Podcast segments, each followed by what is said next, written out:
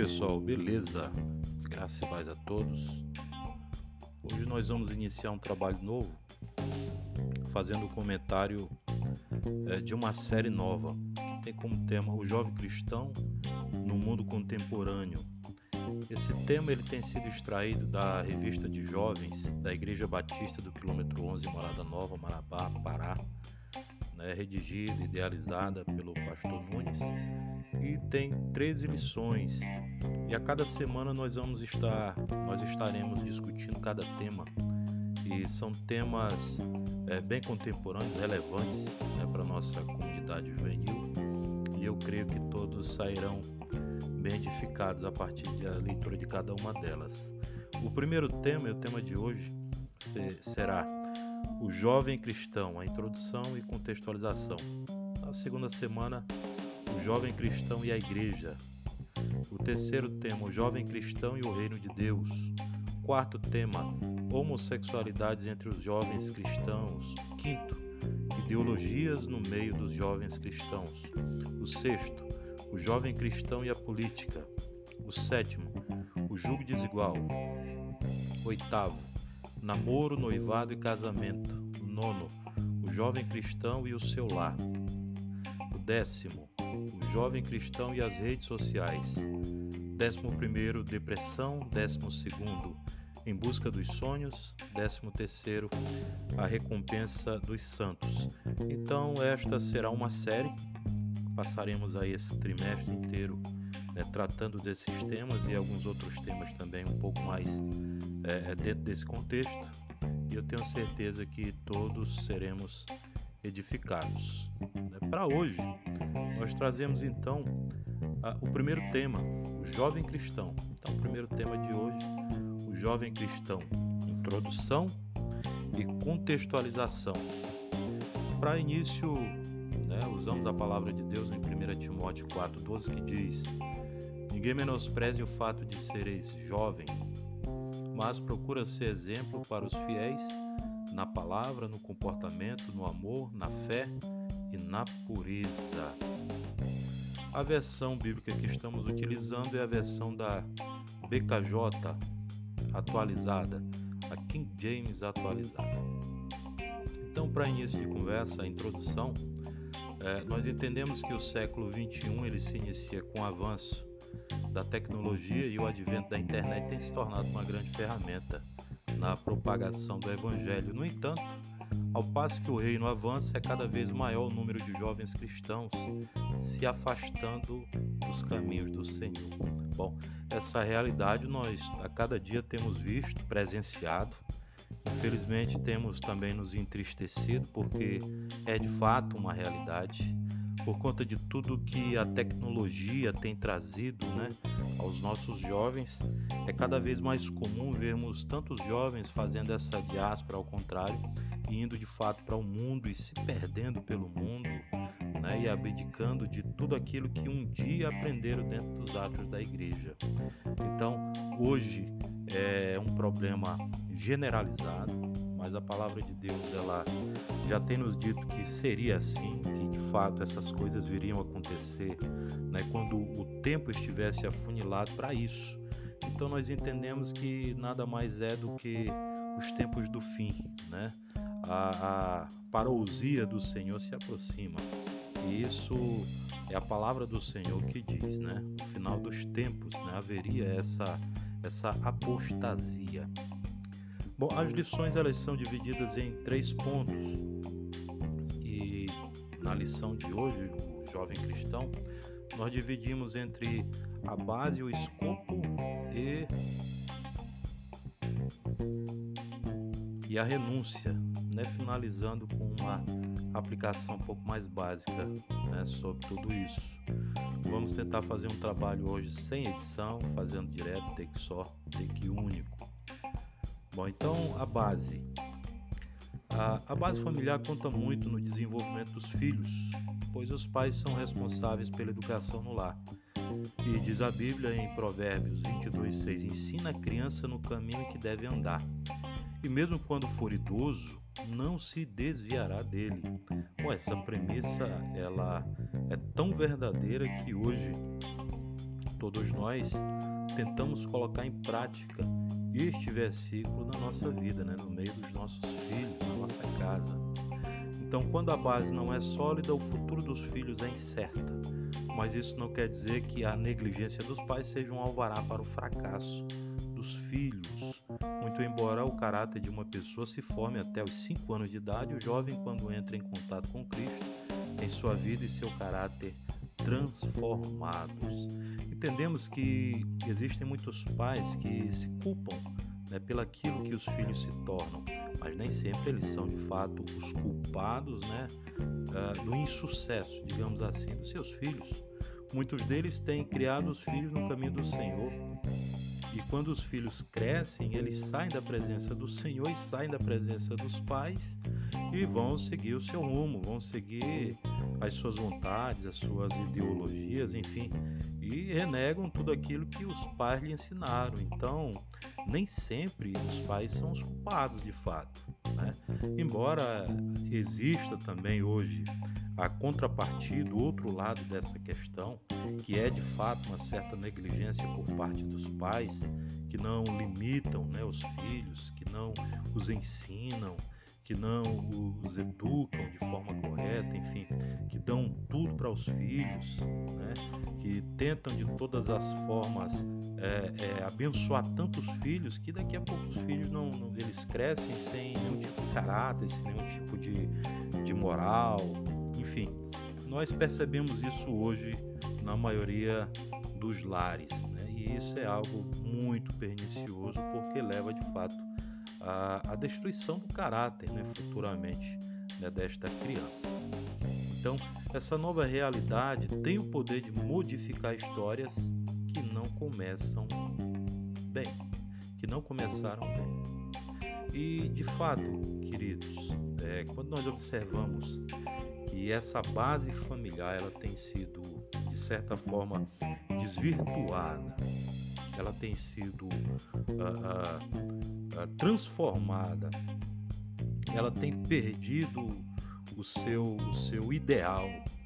Infelizmente, nós percebemos que as famílias elas crescem de uma forma é, desenfreada, sem limites, é, sem moral, enfim, é, filhos que não respeitam os pais, pais que não delimitam né, os filhos, que não dão limites aos filhos, enfim, são situações, são bizarrices do mundo moderno que nós percebemos que quem de fato uh, mais sofre por conta de tudo isso, desse, dessa malcriação, são na verdade os filhos.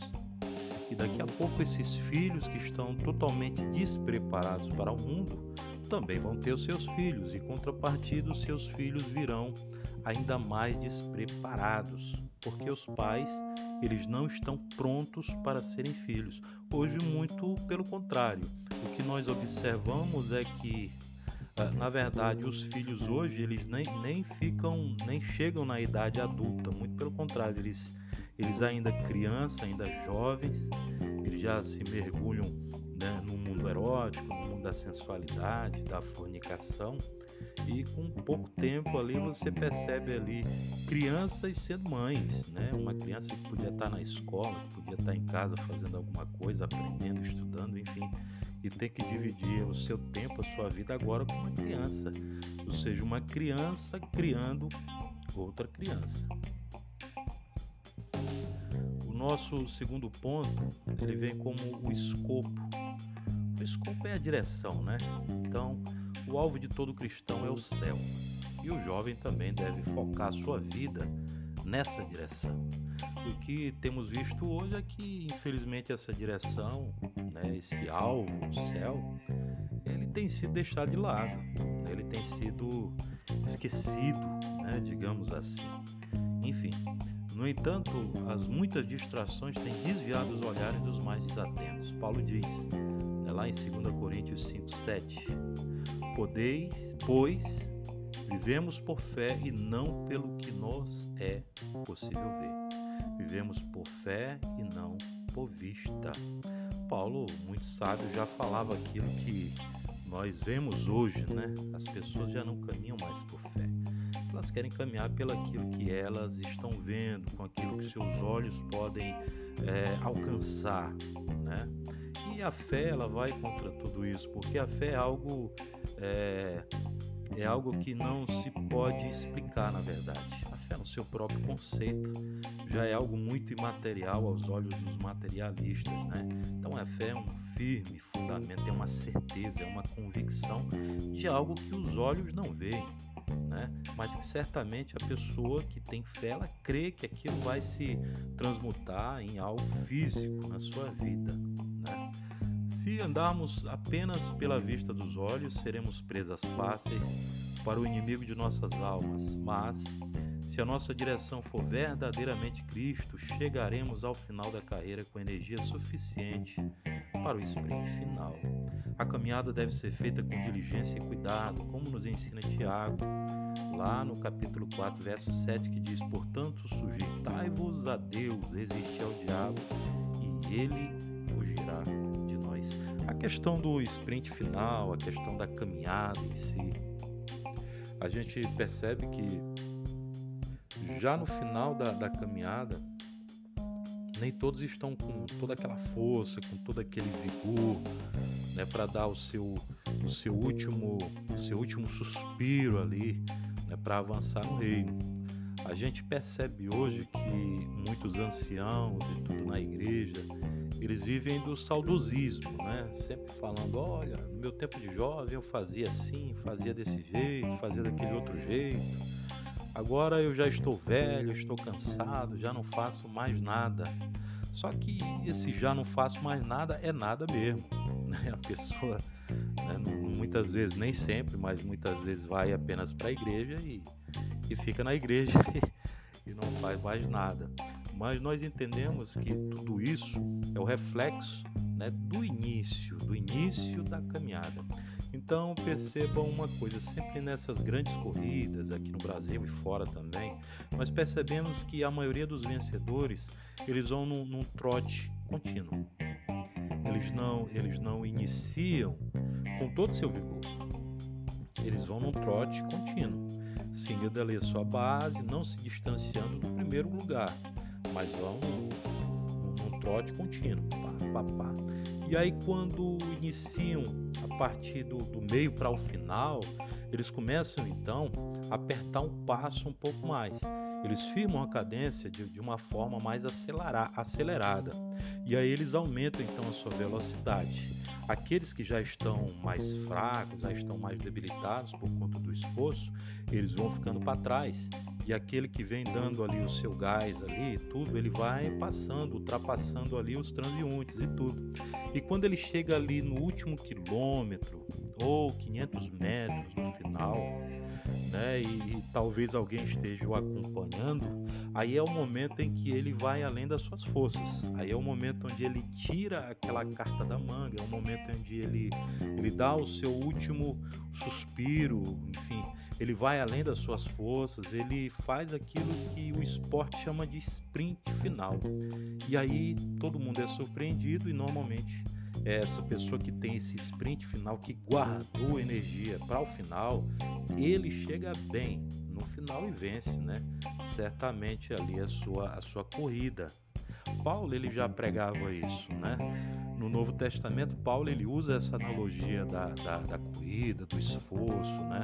Uh, das Olimpíadas, enfim, né? Dessa, dessas grandes ações aí do povo grego, que é talvez é certamente é o povo que iniciou tudo isso.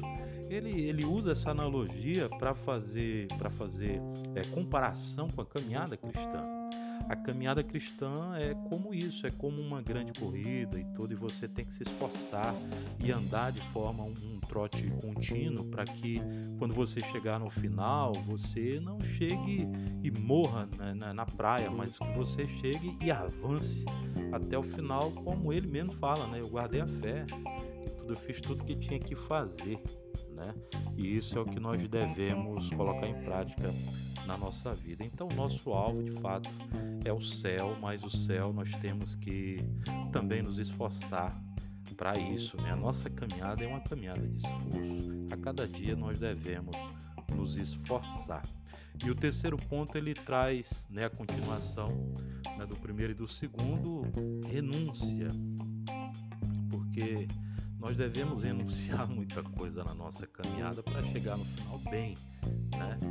Então, diz o autor, ser cristão não quer dizer que o jovem não possa ter uma vida social ou gostar das mesmas atividades que as pessoas fora do mundo cristão gostam.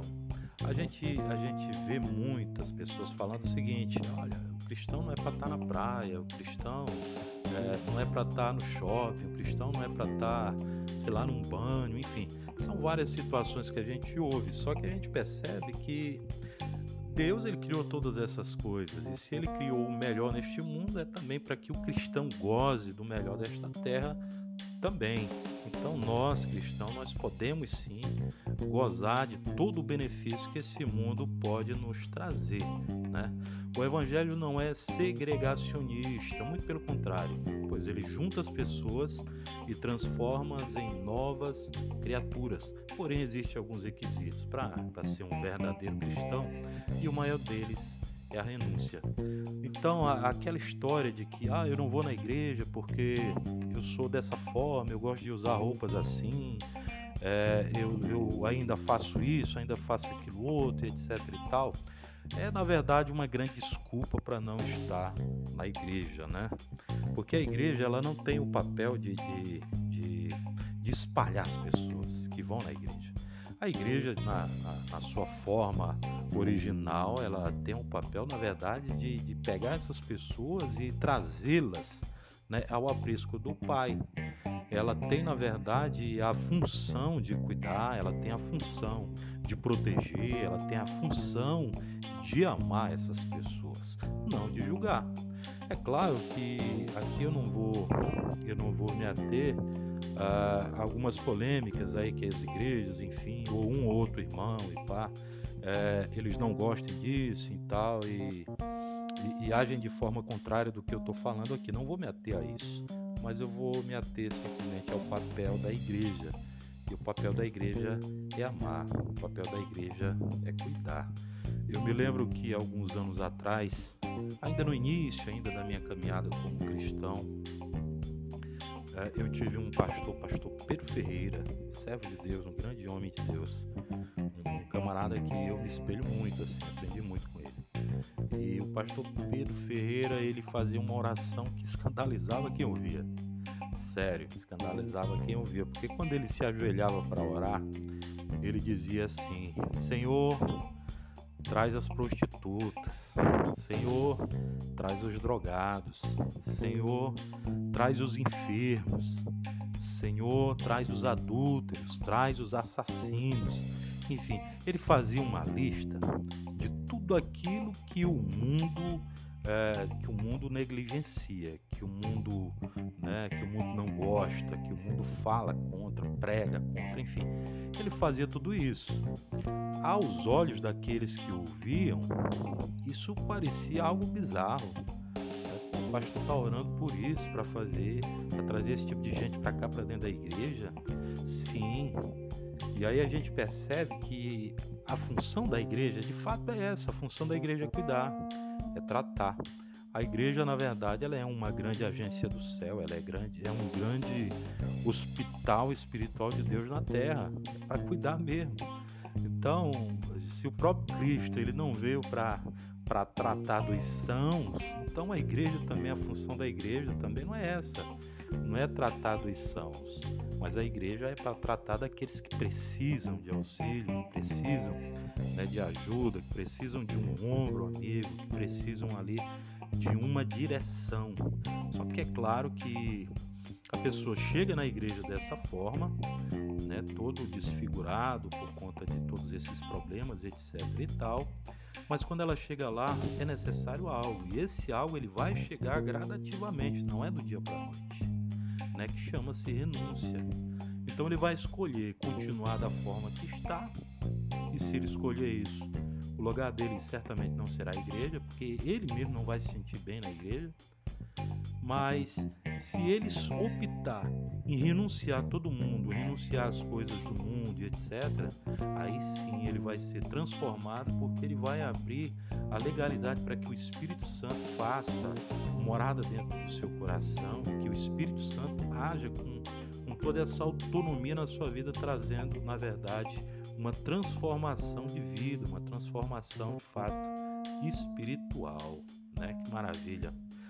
Ainda, na, ainda no tema, é, diz assim: o maior desafio do jovem cristão não está na igreja, mas sim fora dela, pois é fora dos atos da santidade que os desejos são colocados à prova. Geralmente, os colegas se encarregam de iniciar os jovens cristãos aos deleites e prazeres que o mundo pode oferecer, e muitos têm naufragado não por falta de aviso, mas por falta de força para renunciar os desejos da carne. Quem nunca passou por algo assim, né?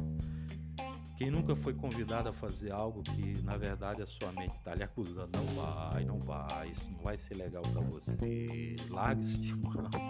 Quem nunca passou por algo assim, né? Todos nós passamos por isso. E, e é interessante que, infelizmente, muitos não têm essa força toda né, de, de, renunciar. Olha, eu não quero esse e tal, não, não dá para mim.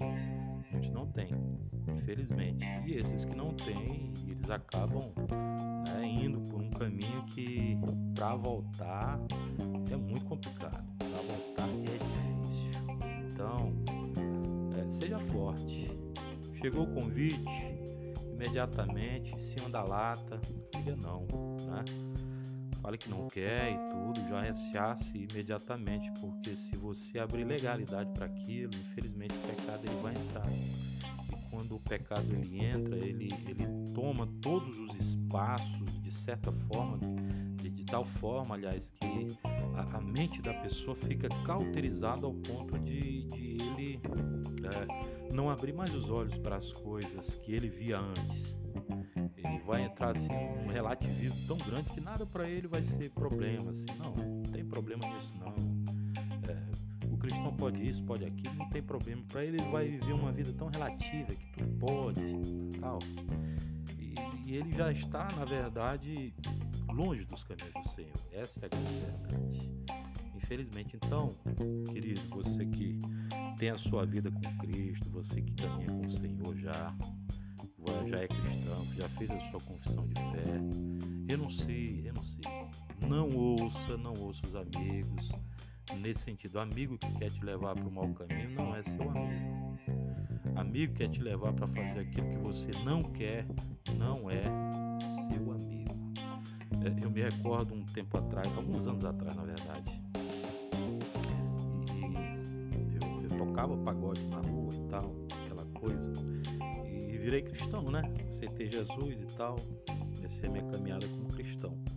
Um dia eu tô passando na rua, encontrei os meus amigos que tocavam comigo e tudo. Eles estavam fazendo um pagode assim na casa de, de alguém, né? Bebida, churrasco, enfim. E na minha mente, eu quero ir lá. Passei por lá, cumprimentei todo mundo aí, o pessoal lá. Pô, senta aqui, vamos fazer um som e tal, fazer um pagode. Não, não posso aquela coisa. E daqui a pouco eu não resisti e fui. E nesse negócio eu passei o dia todo ali. Claro que eu não, não bebi, enfim, eu só fiquei tocando. Mas o ambiente em si já foi o suficiente para eu mesmo me acusar. O que, que eu estou fazendo aqui? Era um dia de domingo, eu era recém-convertido também. E quando eu chego na igreja era dia de ceia né? Eu já, já era batizado nas águas e tudo, já, já ceiava. E quando eu vi a mesa e tudo, me veio aquele, aquele arrependimento no coração, aquele, aquela acusação dentro de mim. Eu, eu vacilei, eu errei. Né? Aquilo me deixou muito mal. Então, eu orei, pedi perdão para Deus e tal, e, e sei. Normalmente, depois que eu orei, me coloquei diante do Senhor, o Senhor então deu aquele refrigério, ele deu tranquilidade, né? E aí eu fiquei, fiquei tranquilo. Mas são situações assim, amados, a gente muitas vezes passa, né? E muitas vezes não volta. dá um passo né, para algo que é momentâneo, um prazer passageiro e tudo, e fica por lá mesmo. A gente já não tem mais força para voltar. Graças ao bom Deus eu voltei nunca mais me saí disso, né? nunca mais me saí da presença do Senhor. Mas de fato é algo muito difícil. Para a gente finalizar esse tema de hoje, o contexto atual do mundo contemporâneo tem sido uma pedra de tropeço para os jovens cristãos. Devido ao seu grande poder de persuasão, claro, agindo de forma sorrateira, premeditada, na intenção única de abater a maior quantidade de jovens, mas a palavra de Deus ela nos conforta e nos anima, pois nela temos o que precisamos para vencer né, essas dificuldades deste mundo. Os jovens devem usar as ferramentas que o Senhor nos deixou para vencer todas as batalhas, são elas, né? A oração, a fé, o louvor, a leitura da palavra, o jejum, e claro tudo isso aplicado a uma vida de renúncias, João 16, 33 está escrito: Eu vos preveni sobre esses acontecimentos, para que em mim tenhais paz. Neste mundo sofrereis tribulações, mas tende fé e coragem. Eu venci. E a gente finaliza então esse, esse primeiro tema, o jovem cristão. Semana que vem a gente inicia o próximo, o jovem cristão e a igreja. Que Deus em Cristo Jesus os abençoe. Estamos por aqui. Graças a Deus.